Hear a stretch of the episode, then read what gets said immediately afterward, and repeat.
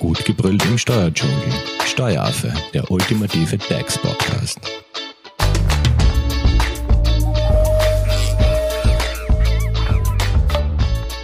Hallo und herzlich willkommen beim Steueraffen. Beendigung von Dienstverhältnissen. Im zweiten Teil unseres Themen-Specials informieren wir euch, worauf es in der Praxis bei Kündigung und einvernehmlicher Auflösung ankommt und was ihr als Arbeitgeber oder als Arbeitgeberinnen besonders zu beachten habt. Zu Gast im Studio ist unsere Arbeitsrechtsexpertin Jessica Garmani-Hofer und sie wird uns eben heute ein paar Einblicke in die Praxis geben. Hallo Jessica. Hallo Simone. Starten wir gleich. Beginnen wir mit der Kündigung durch den Arbeitgeber bzw. durch die Arbeitgeberin. Was gibt's hier denn zu beachten? Ja, also bei der Kündigung ist es so, dass der Arbeitgeber Arbeitsverhältnis eigentlich immer beenden kann, ohne dass er einen Grund dafür braucht. Das ist ganz wichtig, weil das glauben auch sehr viele Arbeitgeber, dass man kündigen nur aus einem bestimmten Grund kann. Aber was man jedenfalls beachten muss, sind eben bestimmte Kündigungsfristen und Kündigungstermine. Vielleicht haken wir da gleich mal ein, Kündigungsfrist. Also was gilt hier denn? Ja, da gibt's eine Neuerung seit 1.10.2021. Also alles, was wir sozusagen jetzt besprechen, gilt für Arbeiter und für Angestellte gleichermaßen, weil das war eben davor unterschiedlich geregelt. Da war die, waren die Arbeiter ähm, Kündigungsfristen primär in den Kollektivverträgen zu finden. Und jetzt gilt eigentlich für Angestellte und Arbeiter grundsätzlich eben das Gleiche. Und die Kündigungsfrist beginnt bei sechs Wochen, je nach Dienstjahr und endet eben dann bei fünf Monaten, wenn man 25 Dienstjahre hat. Und du hast vorher erwähnt, äh, Kündigungsfristen und es gibt auch Kündigungstermine. Genau. Was versteht man darunter? Ja, Kündigungstermin ist immer der letzte Tag des Arbeitsverhältnisses. Das ist eben auch sehr wichtig, wo es einen häufigen Irrtum eben in der Praxis gibt, dass viele eben glauben, dass der Kündigungstermin der Tag ist, an dem man die Kündigung aussprechen muss. Das ist aber nicht so, sondern es ist eben immer der letzte Tag des Arbeitsverhältnisses und eben vor diesem Kündigungstermin muss eben immer diese Kündigungsfrist vergangen sein, quasi.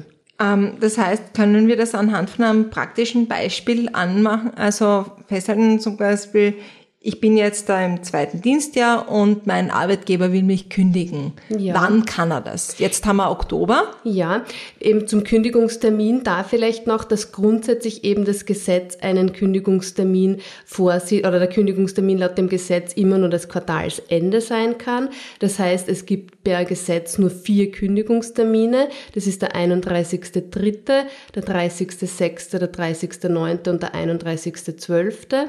Aber durch Vertrag kann man eben vereinbaren, dass auch jeder 15. und Monatsletzte eben als Kündigungstermin gilt.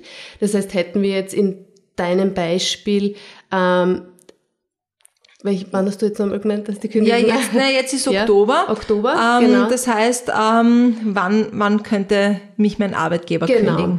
Gehen wir jetzt eben davon aus, dass eben die gesetzliche, das gesetzliche, der gesetzliche Kündigungstermin gilt. Das wäre der 31.12. Ich hätte jetzt eine Kündigungsfrist von sechs Wochen. Das würde irgendwann einmal Mitte Dezember, sage ich jetzt einmal, enden, diese sechs Wochen. Allerdings kann dann eben das Dienstverhältnis trotzdem erst zum 31.12. enden weil man eben diesen Kündigungstermin abwarten muss, obwohl das ja jetzt dann eigentlich noch über zwei Monate von der Frist her wären. Mhm. Und wenn das jetzt aber ähm, im Arbeitsvertrag, also im Dienstvertrag geregelt wäre, mit dem, wie du gesagt hast, 15. und letzten jedes Monats? Genau, dann müsste man jetzt eben schauen, ob die sechs Wochen noch vor dem 30.11. quasi sich ausgehen würden. Wäre das der Fall, könnte man eben möglicherweise den 30.11. noch nehmen und ansonsten wäre es der 15. Dezember. Das würde sich sicher ausgehen. Mhm. Und wann beginnt jetzt diese Kündigungsfrist zu laufen? Also ab den Tag, wo man die Kündigung ausgesprochen hat, oder? Genau, immer am Folgetag. Also die Kündigung muss zugehen und ab dem Folgetag beginnt dann eben immer die Frist zu laufen. Mhm.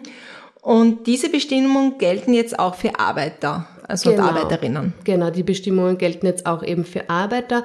Da ist es nur zusätzlich wichtig, dass man trotzdem immer in den Kollektivvertrag schaut, ob dort irgendwelche Sonderbestimmungen äh, enthalten sind, weil das gibt es zum Beispiel äh, für Saisonbetriebe.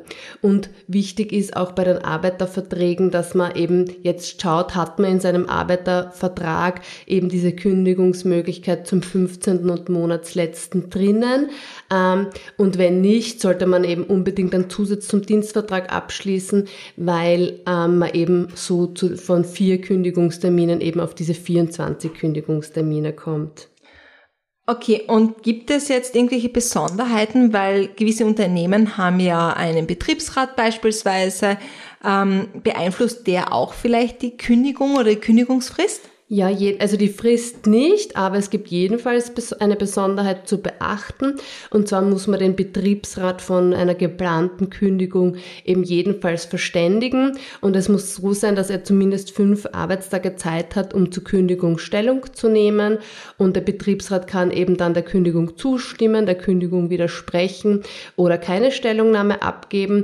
Und sollte der Arbeitgeber eben diese fünf Arbeitstage dann nicht abwarten, dann wäre die Kündigung jedenfalls recht rechtsunwirksam. Also das ist sehr wichtig Jessica, beim Thema Kündigung taucht immer wieder der Begriff allgemeiner Kündigungsschutz auf. Was kann man sich jetzt darunter vorstellen? Ja, also grundsätzlich haben wir ja schon gesagt, dass man eine Kündigung ähm, nicht begründen muss, also man braucht keinen Grund.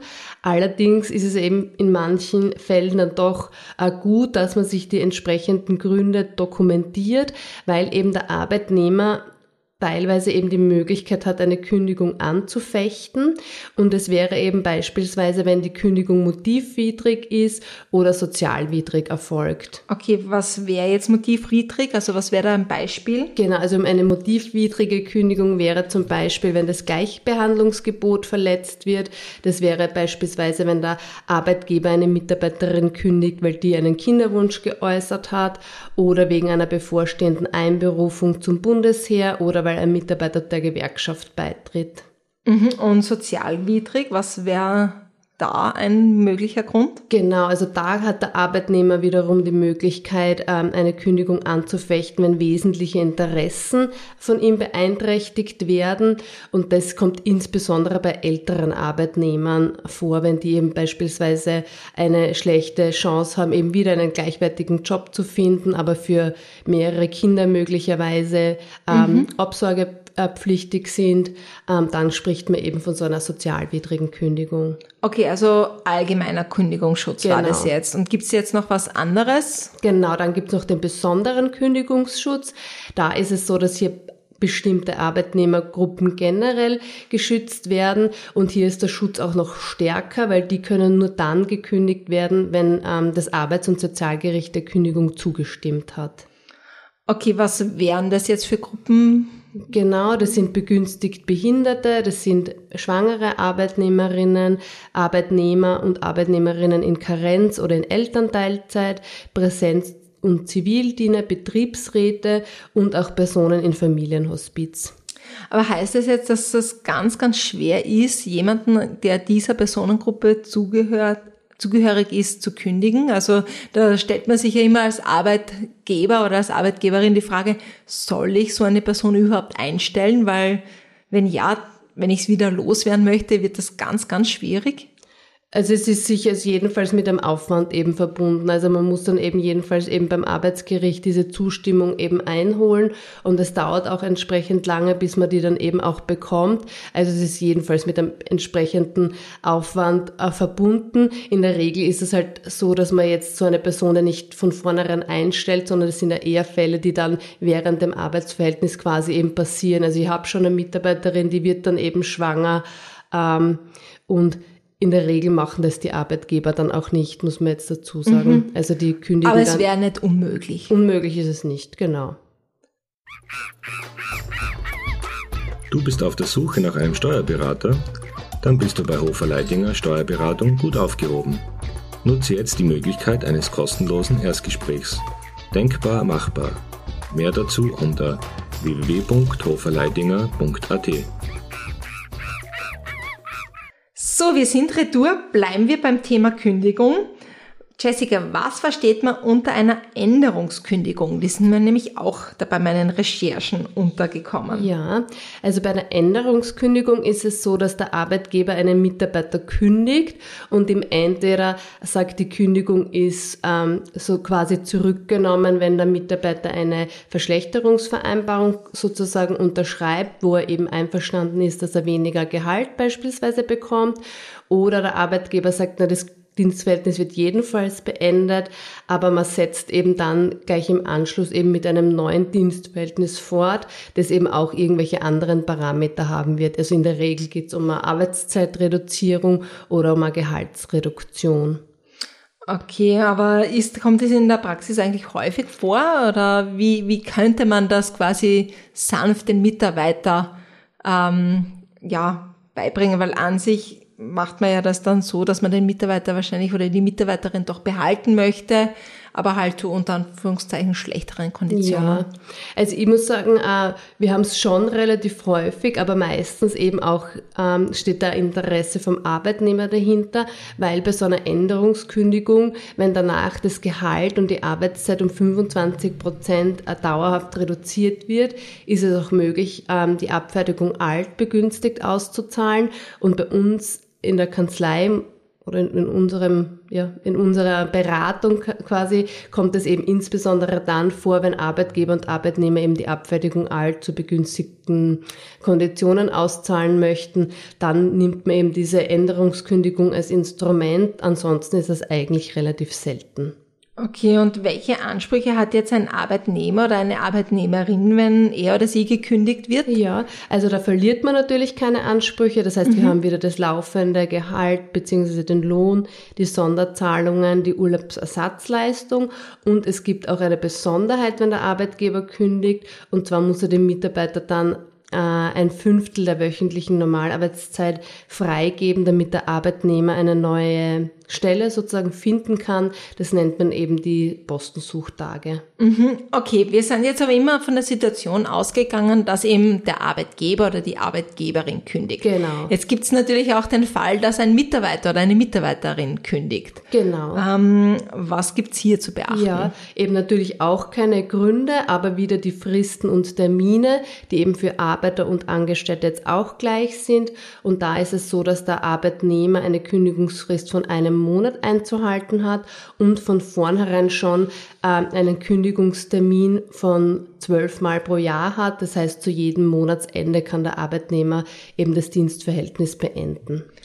Okay, und gibt es auch die Möglichkeit hier und da, dass man eine dreimonatige Kündigungsfrist hat oder dass Kündigungsfristen, je nachdem wie lang man beim Unternehmen ist, auch länger sind? Ja, die Möglichkeit gibt's. Man kann eben mit dem Arbeitnehmer im Dienstvertrag in der Regel eben vereinbaren, dass die Kündigungsfrist ähm, länger ist. Maximal sechs Monate sind da möglich und man darf aber eben keine, dem Arbeitnehmer keine längere Kündigungsfrist geben, als der Arbeitgeber hat. Okay, und ähm, ist es auch hier so, dass wenn der Arbeitnehmer oder die Arbeitnehmerin kündigt, dass er keine Ansprüche verliert oder? Genau, das ist auch so. Also selbst wenn der Arbeitnehmer selbst kündigt, hat er alle Ansprüche eben äh, wie bei der Arbeitgeberkündigung beispielsweise. Nur diese Postensuchtage stehen ihm nicht zu. Mhm. Und gibt's da jetzt auch ähm, dass sich der Arbeitnehmer oder die Arbeitnehmerin quasi verschlechtert, wenn sie oder er kündigt? Weil da gibt's immer so, dass er dann länger aufs AMS-Geld warten muss oder so. Also genau, das ist richtig. Genau, wenn der Arbeitnehmer selbst kündigt, dann hat er einen Stehmonat beim Arbeitsmarktservice. Das heißt, er kriegt einen Monat lang kein Arbeitslosengeld. Gut, und dann gibt's aber noch die Möglichkeit, also wir haben jetzt einmal die Kündigung durchbesprochen, also durch den Arbeitnehmer beziehungsweise durch die Arbeitnehmerin beziehungsweise wenn der Dienstgeber oder die Dienstgeberin kündigt. Ähm, aber es gibt ja noch eine andere Variante, um ein Dienstverhältnis aufzulösen, nämlich die einvernehmliche Auflösung. Ja. Wie schaut's da aus? Was ist das überhaupt? Genau, also eine einvernehmliche Auflösung kann man sagen, ist quasi ein Vertrag oder ein, eine Vereinbarung zwischen Arbeitgeber und Arbeitnehmer, dass eben das Dienstverhältnis zu einem bestimmten Datum endet. Da braucht man keine Termine und keine Fristen einhalten und eben einen Grund muss es natürlich dann eben auch nicht geben. Okay, und das kann mündlich oder schriftlich oder muss das Genau. schriftlich vereinbart Nein, werden? es muss nicht schriftlich sein. Ähm, das kann grundsätzlich eben auch mündlich erfolgen. Es gibt teilweise Kollektivverträge, die da sagen, es muss schriftlich sein, dann muss ich es halt wieder schriftlich vereinbaren, aber grundsätzlich ist eben auch mündlich möglich und es gibt Personen, für die eben Sonderbestimmungen gelten. Okay, was wären das zum Beispiel? Welche Personen? Genau, das sind quasi eigentlich die gleichen, die diesen besonderen Kündigungsschutz haben. Also was haben wir da gehabt? Die, die Äh, Eltern, die in Karenz sind? Genau, oder schwangere Dienstnehmerinnen, genau. genau, oder Mütter in Karenz oder Väter in Karenz. Mit denen muss man eine einvernehmliche Auflösung immer schriftlich vereinbaren.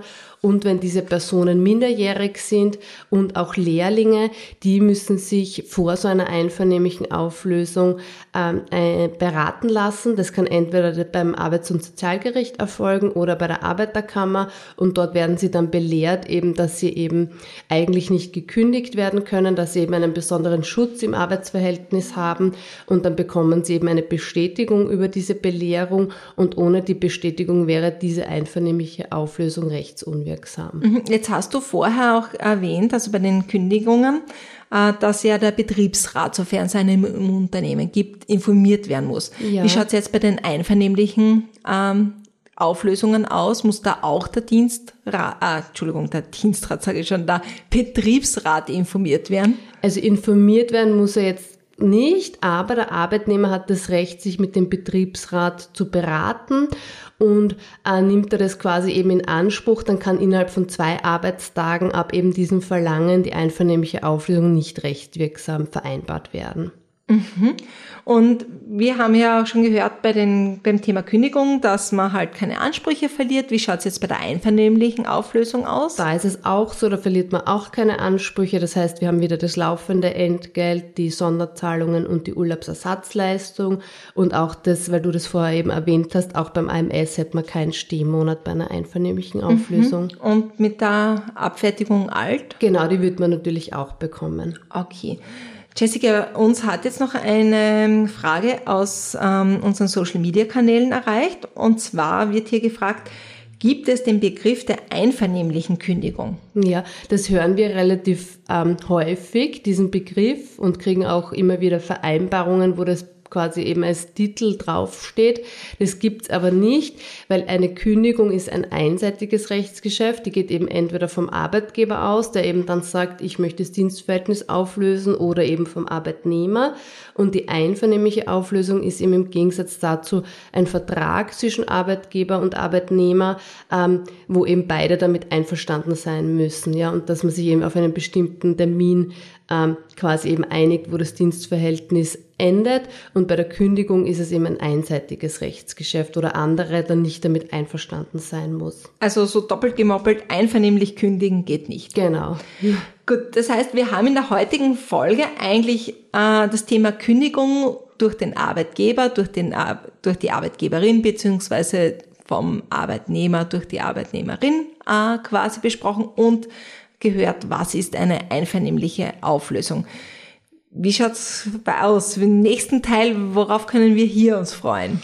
Genau, im dritten Teil werden wir dann noch äh, die Entlassungen besprechen und das Gegenstück dazu eben den vorzeitigen Austritt durch den Mitarbeiter. Das heißt, wenn ihr dazu Fragen habt, ähm, könnt ihr uns diese gern äh, schon vorab auf Social Media stellen. Und wenn ihr jetzt aber zum Thema Kündigung oder einvernehmliche Auflösung Fragen habt, Jessica, wie erreicht man dich am besten? Am besten per E-Mail unter graz.hoferleitinger.at. Und ihr könnt uns natürlich auch über unsere Mailadresse eure Fragen schicken. Einfach ein E-Mail an hello at steueraffe.at. Ich leite das gerne an Jessica weiter. Und wenn euch diese Folge oder unsere generell unsere Podcast-Folgen ähm, gefallen, dann hinterlasst uns doch bitte eine Bewertung. Wir würden uns sehr freuen. Und an dieser Stelle danke Jessica an dich. Danke auch. Und ja, wir freuen uns schon auf den nächsten Teil. Dankeschön fürs Zuhören. Tschüss. Tschüss. Das war Steueraffe. Wenn ihr noch Fragen, Wünsche oder Anregungen habt, nutzt die Social Media Kanäle. Den Steueraffen findet ihr auf Facebook und auf Instagram. Hinterlasst einfach ein Like oder einen Kommentar. Und wenn ihr keine Podcast-Folge mehr verpassen wollt, dann abonniert den Steueraffen in eurer favorisierten Podcast-App. Weitere Infos findet ihr auch unter www.steueraffe.at. Vielen Dank fürs Zuhören, bis zum nächsten Mal, wenn es wieder heißt, gut gebrüllt im Steuerdschungel.